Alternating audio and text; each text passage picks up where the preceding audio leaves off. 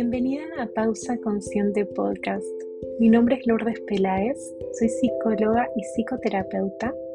También soy instructora de yoga y de meditación. Unir el mundo de la psicología y del yoga se ha convertido en mi estilo de vida, tanto en lo profesional como en lo personal. Y este podcast quiero que sea un reflejo de ello.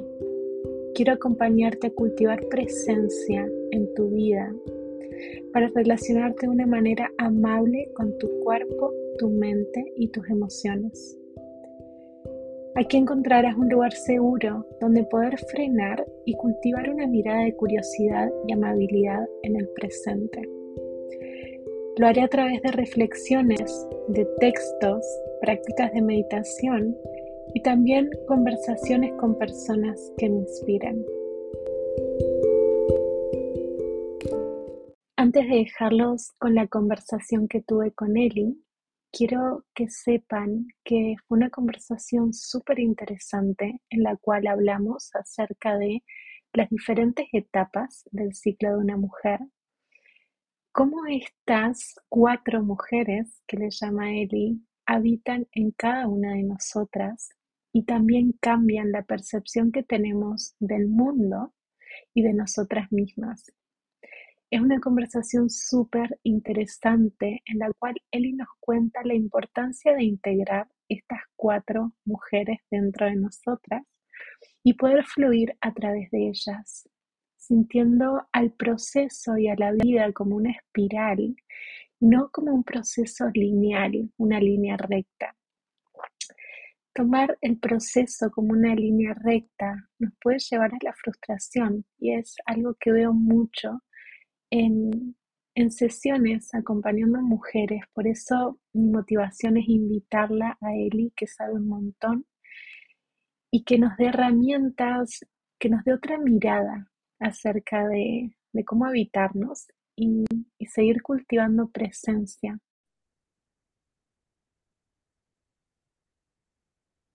Bueno, Eli, bienvenida a esta nueva pausa consciente.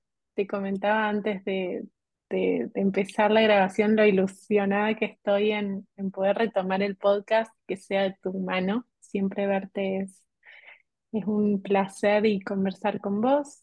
Em, si bien ya en la introducción conté un poco cuál es mi motivación de, de invitarte al podcast y la importancia que tiene para mí hablar acerca de la ciclicidad femenina, más que todo porque yo trabajo con muchas mujeres en sesión y son temas que recurren constantemente. Em, me encantaría que, yo sé que esta es una pregunta como muy amplia y a veces hasta ni yo sé cómo responderla porque hacemos un montón de cosas, pero que le cuentes a esas personas que están escuchando hoy como quién es Eli y, y qué hace actualmente.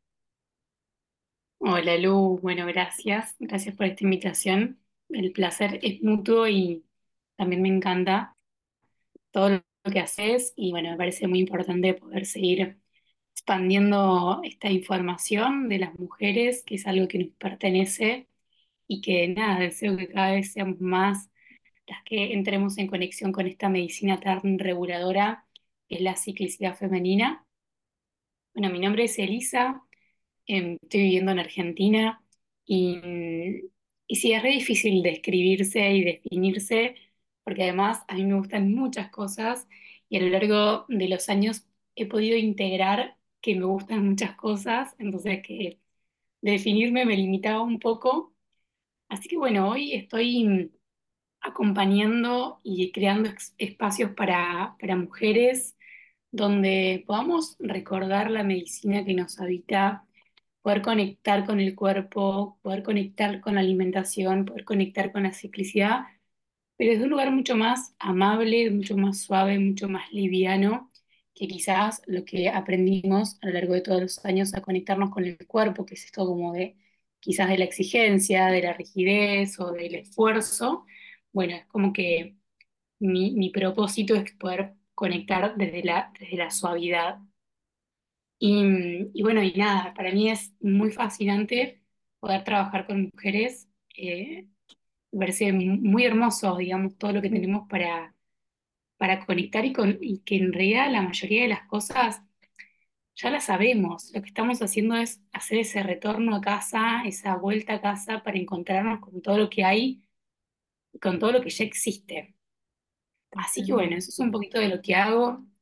Em, yo soy nutricionista, esa es mi profesión de, de base, y después fui integrando una- un poco mi experiencia personal em, a través de, de diferentes situaciones que tuve en vinculación con la ansiedad, fue que empecé a conectar con otras, con otras, eh, con otros aprendizajes, con otros estudios, con otras terapias, y bueno, actualmente integro lo que es la respiración somática, lo que es la ciclicidad femenina, la salud hormonal, eh, lo que es la cocina natural, la alimentación antiinflamatoria, bueno, la práctica de yoga, bueno, como que fui sumando diferentes herramientas y bueno, voy haciendo esa integración para brindar mi servicio desde este lugar.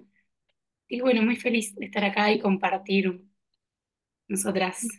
Me encanta. Encima, em, yo creo que ya te lo he dicho, pero algo que me gusta mucho de tu visión, que no solo hablas de tu experiencia, sino también con ese enfoque científico y experiencial que tiene que ver más con lo sagrado femenino, ¿no?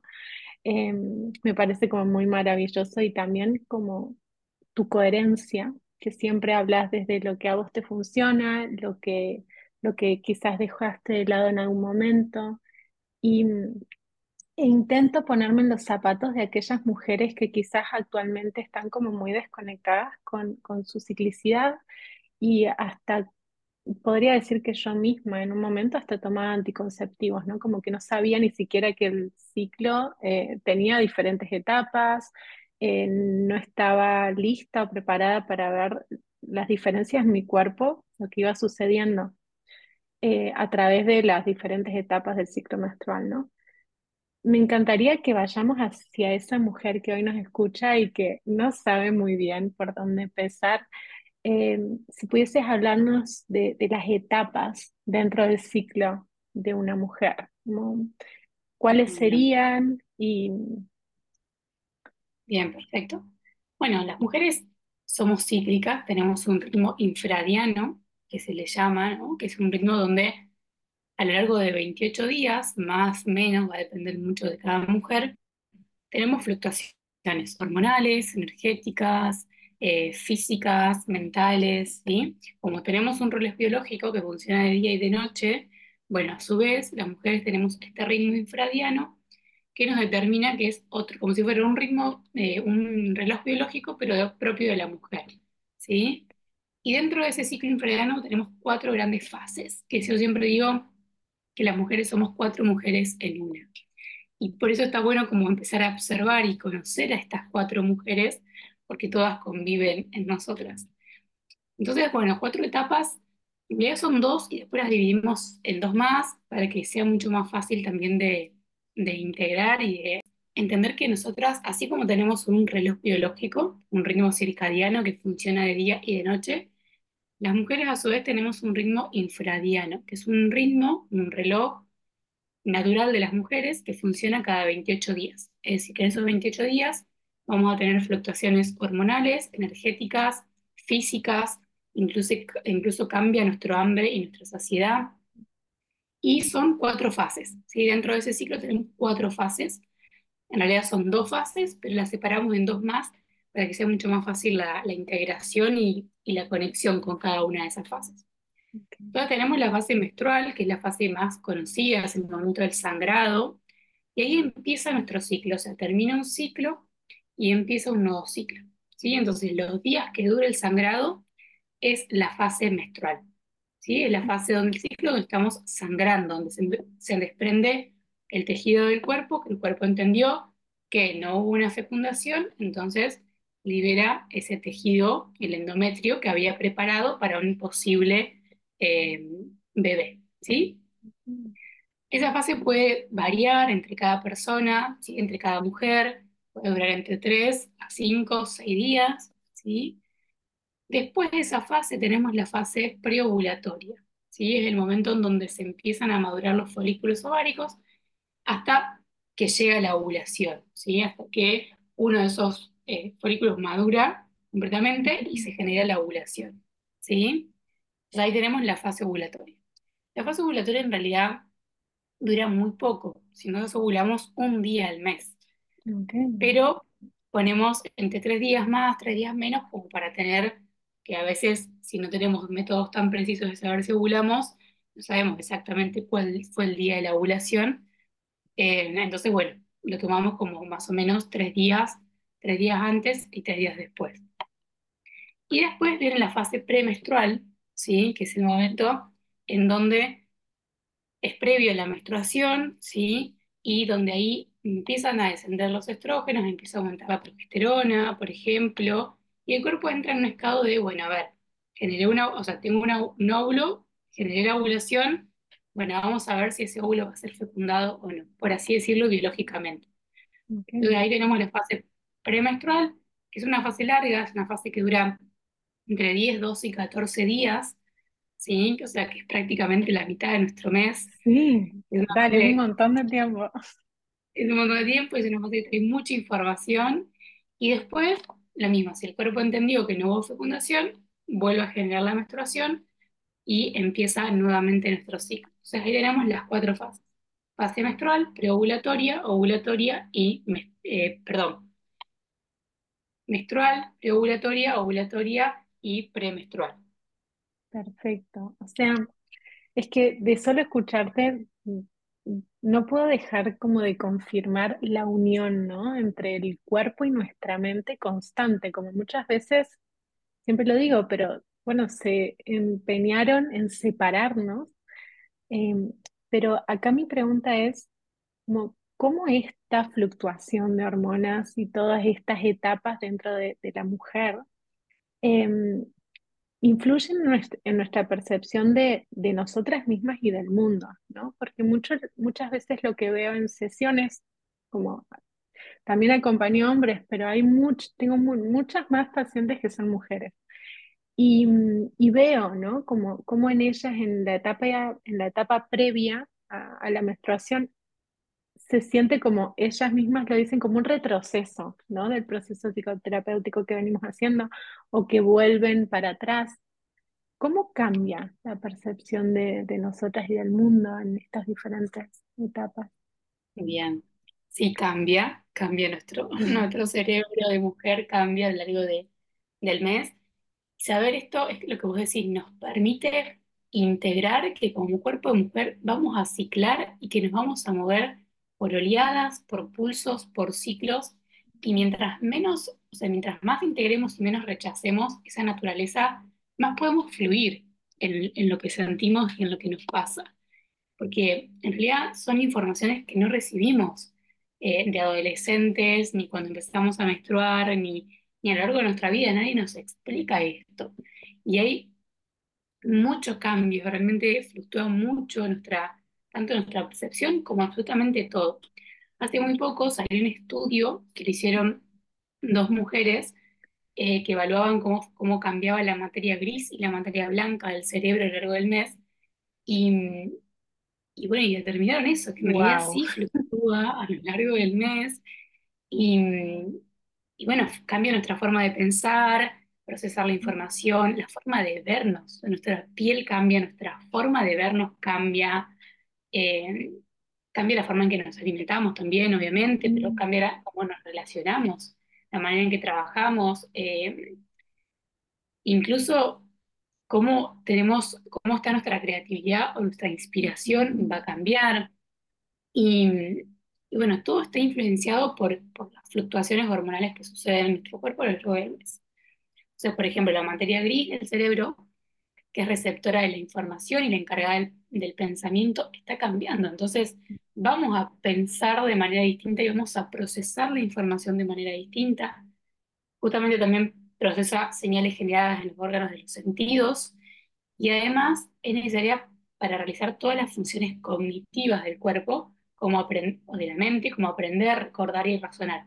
Entonces, es una fase, por ejemplo, la fase premenstrual, que es una fase donde hay una fluctuación muy grande, nuestra manera de procesar la información, nuestra manera de sentir, nuestra manera de recordar y de razonar va a ser totalmente distinta en otra fase. Entonces, si yo quizás no tengo en cuenta eso, puede que me frustre, porque es, ok, venía con un montón de energía, porque en la fase preovulatoria, ovulatoria tenemos mucha más energía, estamos mucho más activa, tenemos mucha más capacidad de procesar la información, mucha más capacidad de movernos. O de golpe llega la fase premenstrual y es, ok, o sea, es como que no, no es la energía, es otra cosa completamente distinta. Eh, mi cuerpo me invita a otra cosa, me encuentro con, con otra profundidad que tengo que sostener. Es un montón. Entonces, lo mismo pasa con esto de que te decía de la materia blanca y gris. La materia blanca permite la comunicación, ya sea entre las distintas zonas del cerebro, pero también regula la temperatura corporal, la presión arterial, el ritmo cardíaco, que es lo que podemos sentir. Por ejemplo, en la fase premenstrual podemos sentir más frío, o en las fases menstruales podemos sentir un poquito más de frío, como más como esta incomodidad, quizás, eh, en- incluso mo- en movernos, en alimentarnos. Entonces, bueno, es muy, muy fascinante cómo el cuerpo nos pide que honremos a cada una de esas mujeres para que podamos esto, conectarnos con, con la salud también. Porque cuando yo me permito, también estoy alivianando mi sistema nervioso, cuando honro la necesidad, estoy alivianando al sistema digestivo, si estoy descansando también estoy eh, regenerando y reparando, bueno, es como todo está muy conectado. Total, como no se me para de, de pasar por la cabeza como qué importante el autoconocimiento y el ponernos a favor de la ciclicidad, que muchas veces con estas, bueno, ideas puramente culturales que se nos ponen que tenemos que ser de una determinada manera constantemente, que no puede haber retrocesos eh, en, un proceso cuando somos cíclicas y eso siempre es en espiral. Como pensando tanto en mí como en esas personas que nos están escuchando, como cómo podemos ponernos del lado de nuestra ciclicidad y no en contra, ¿no? Como no luchar contra ella y, y que no aparezca la frustración, que es lo que quizás hace que nos dejanemos un poco más eh, en un proceso de cambio que estemos llevando a cabo. eh, o en hábitos que hayamos conseguido y que quizás en esta etapa premenstrual vemos que ya no están tanto y ahí queremos dejar todo eh, de golpe. como- Bien, primero creo que está bueno esto de, de integrar justamente o aprender, o la palabra que más resuene de que somos cambiantes. Entonces, no es difícil mantener un hábito todos los días de la misma manera, por ejemplo, o algo todos los días de la misma manera. No podemos. Si bien estamos inmersos en una cultura más hiperproductiva, como que quiere funcionar de una manera lineal, no estamos preparadas para funcionar de manera li- lineal. Entonces, creo que eso es un primer paso para decir, ok, bueno, entiendo y despierto la compasión en mí misma de decir, no puedo funcionar de la misma manera, no porque no pueda, sino porque mi naturaleza no me lo permite.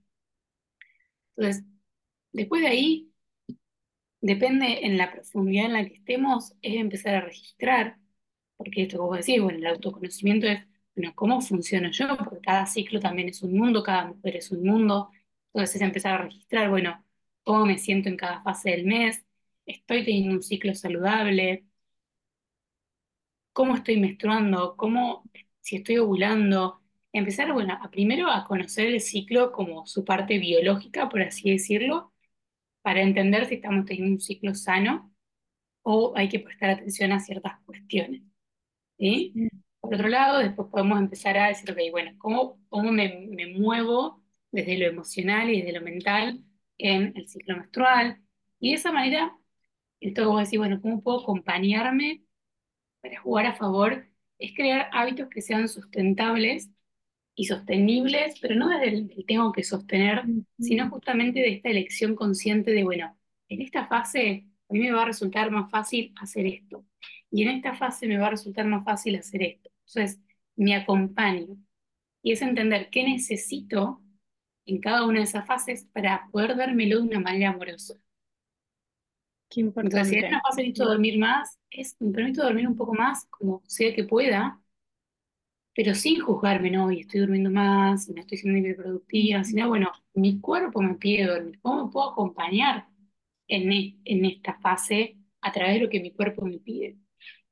Entonces, eh, hay mucho, mucho para trabajar y mucho para acompañarnos también y muchas herramientas, pero creo que, como te decía, el primer paso es empezar a registrar cómo yo funciono a lo largo del ciclo. Que, que va a ser muy diferente tanto para otras mujeres como para mis diferentes ciclos, ¿no? Por lo que Sí, decías, cada ciclo es diferente. Y, y se me ocurre también como, acá abro debate, no es tanto una pregunta que, como, ¿qué pasa también cuando estamos dentro de un contexto que no facilita la pausa, que no facilita el descanso? Eh, creo que nosotras, como en ese, en este punto, quizás somos como más afortunadas que trabajamos por nuestra cuenta, podemos manejar nuestros horarios, pero si una persona que tiene como un horario fijo de trabajo o como cómo no dejarla fuera ni que tampoco se sienta como más frustrada por no poder darse esto, como dentro de eso, de, de las posibilidades que tenga, como qué formas o qué cosas poder adoptar para que también pueda ir acorde a la, a- a- bueno, a la ciclicidad, ¿no? A este, ponernos del lado de ella y no, no en contra. bien. Bueno, acá hay varios puntos para Mm. debatir, Sí, es debate, ¿eh? Yo sé que no tenemos la respuesta a ninguna de las dos, pero digo, wow, como, como también para ellas. sí, Eh, creo que esto es una información, creo no, estoy segura que esto es una información que tiene que llegar a todas las personas, tanto hombres como mujeres, porque los hombres también están en un contexto donde hay mujeres, tienen hermanas, eh, parejas, hijas, madres o lo que sea, que son cíclicas.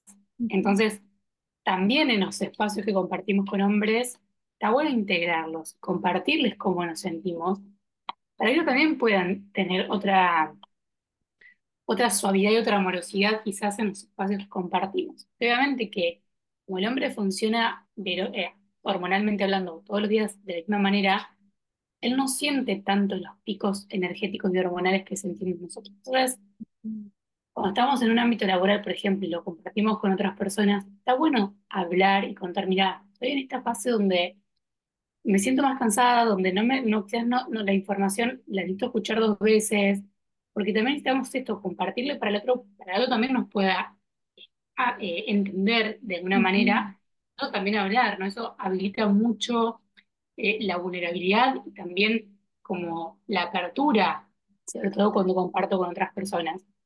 Eso por un lado. Y por otro lado, es esto que hablábamos, bueno, una vez que yo entiendo cómo funciono, es ok, bueno, por ejemplo, estoy en la fase menstrual Sé que es una fase donde estoy más cansada, donde voy a tener a lo mejor alguna molestia, donde necesito comer más cantidad, hidratarme mejor, comer cosas antiinflamatorias. Entonces yo ya sé que, bueno, ese día me puedo ir antes a la cama si tengo la posibilidad, bajar todos los estímulos posibles, eh, tratar de dormir aunque sea una horita más, irme a dormir, antes, irme a dormir antes, levantarme con tranquilidad, hacer una respiración tener presente qué voy a comer, porque no puedo dejarlo tan al azar, tengo que llevarme comida o saber qué voy a comer porque mi cuerpo tiene más hambre, tiene más energía. Entonces creo que de esa manera también se puede aplicar a cualquier lugar. Sí, hay obviamente Totalmente. espacios donde son más exigentes quizás y, o, o- o hay más acelere, pero bueno, siempre puedo introducir una pausa y decir, bueno, me tomo un vaso de agua, me tomo un té, no sé, hoy no tomo café porque estoy en mi fase premenstrual y menstrual, la tomo en otro momento. Bueno, es, es tener herramientas para aplicarlas a cada una de esas fases. Totalmente. O sea, me volvió como la esperanza en que sí hay cosas que, que esas mujeres pueden hacer. eh, y hasta nosotras mismas, ¿no? Como eh, tener como esas riendas de, que hay cosas que sí podemos cambiar en nuestros pequeños hábitos eh, y ponernos al favor de la ciclicidad, como totalmente. Eh, me parece como súper importante y también algo que vos hablas mucho que quizás no, no es tanto el tema de- del podcast que íbamos a hablar, que te invitaría un podcast entero para, para invitarte a hablar de esto, que vos sos eh, la indicada, que es cómo también incluir el alimento dentro de las diferentes eh, etapas del ciclo. ¿Crees que, que eso es importante, que hay que incluir diferentes alimentos o que de verdad hay que seguir con la misma dieta. Eh, ¿cómo, no sé si, yo sé que es algo que vos trabajas mucho, pero ¿existe poder tener la, la alimentación intuitiva dentro de esta etapa donde hay como tanto desarrollo hormonal o, o más ansiedad? Sí, sí, 100%. Inclusive la alimentación intuitiva basada en el ciclo o esta alimentación cíclica intuitiva es una de las cosas que para mí mejor, eh, mejor conexión tiene con la alimentación, porque es como, ah, ok, no pasa nada, que hoy incluí un hábito y la semana que viene sé que el hábito no lo voy a poder hacer tan fácil, pero sé que tengo este otro, para que me sostenga. Entonces sí, creo que la alimentación es un, pilar fundamental, además es lo más regulador que tenemos junto al descanso, al movimiento del sistema nervioso para regular nuestras hormonas. O es como lo más importante es el combustible que le damos al cuerpo. Entonces sí, eh, está bueno y me parece muy importante como alinearlo al ciclo para realmente darle al cuerpo lo que necesita momento a momento y no tanto este lugar de, bueno, no, tengo que incluir esto porque me, me lo dijeron y no, no, yo ya sé que lo que necesito es esto, son estos nutrientes. Bueno, lo incorporo según mis ganas. Pero sí, hay mucha diferencia en cuando empezamos a incluir esta alimentación cíclica al, al mes, digamos, y a, y a la vida. Mm, Qué importante también, bueno, desde dentro hacia afuera, ¿no? Como el poder, el combustible. Me encanta que, que uses esa metáfora porque no solo el combustible del alimento, sino aquella información que vamos a recabar en esos días, aquellas situaciones en las cuales eh, nos enfrentamos.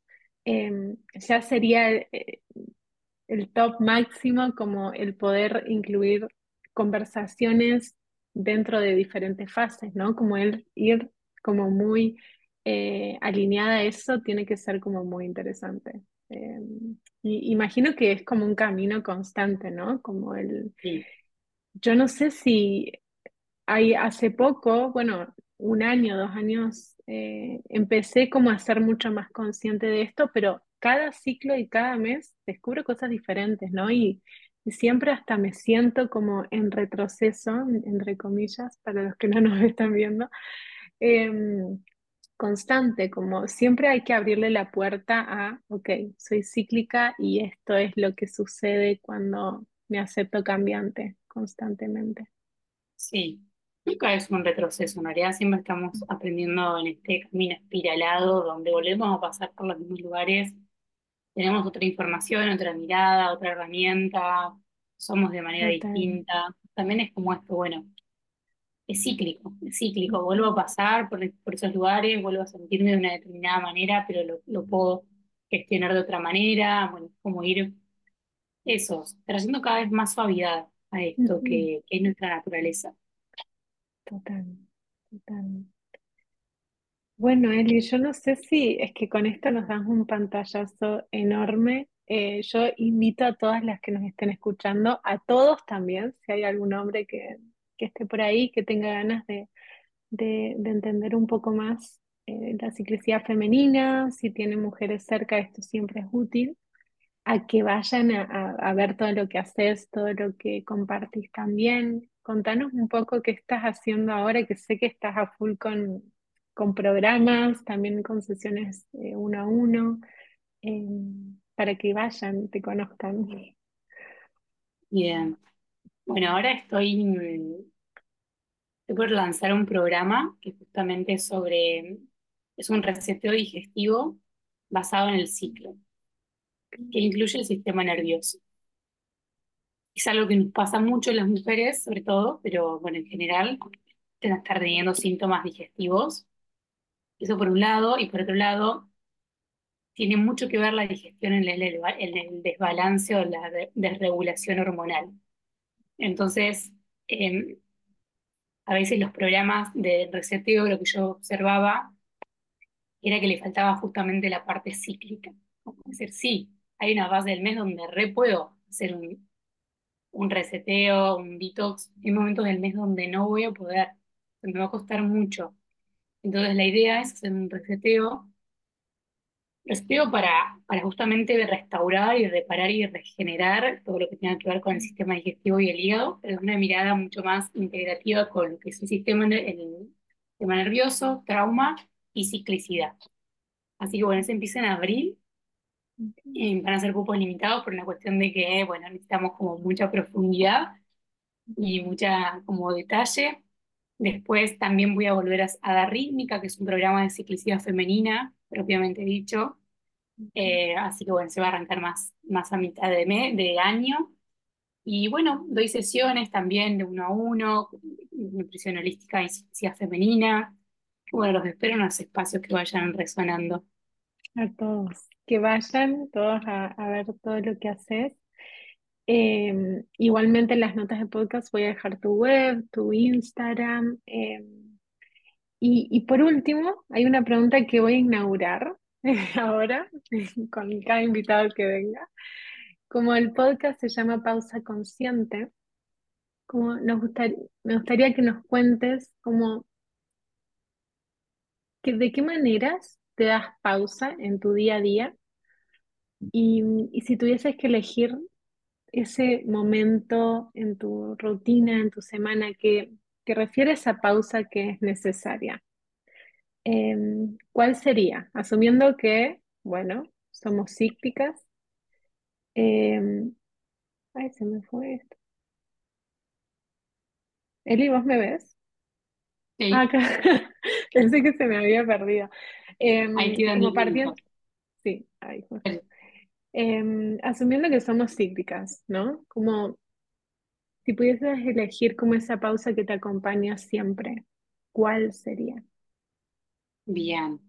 Hay muchas pausas, o sea, hago muchas pausas en el día porque la verdad me, me, vienen muy bien, pero siempre en la mañana me levanto y intento no agarrar el celular. O sea, unos primeros 5 o 10 minutos hago respiraciones, muevo el cuerpo, muevo las caderas, eh, me saludo, bueno, hago como un mini ritual, depende del tiempo, hay veces que más, hay veces que menos, pero siempre intento tener ese momento de la mañana de 10 15 minutos en presencia absoluta conmigo para, ¿no? para empezar el día.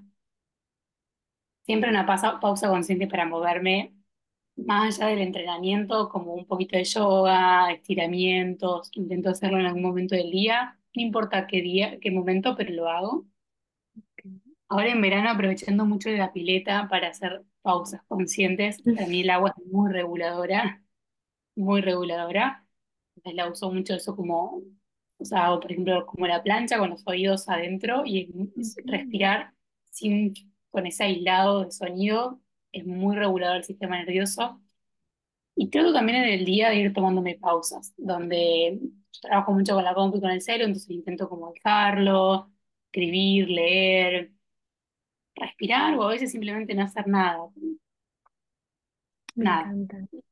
Me encanta y me ilusiona todo lo que puede llegar a salir después de, de esta, de esta pregunta. Así que, eh, bueno, Eli, gracias por compartirnos todo lo que sabes, eh, por compartirte a vos también. Y nos vemos en alguna otra pausa consciente para seguir hablando y, y Gracias, Lu. creando siempre juntas. Un placer, un placer enorme. Gracias a todos y a todas las que estén escuchando también. Bueno, Gracias, Lu. adiós. Chao.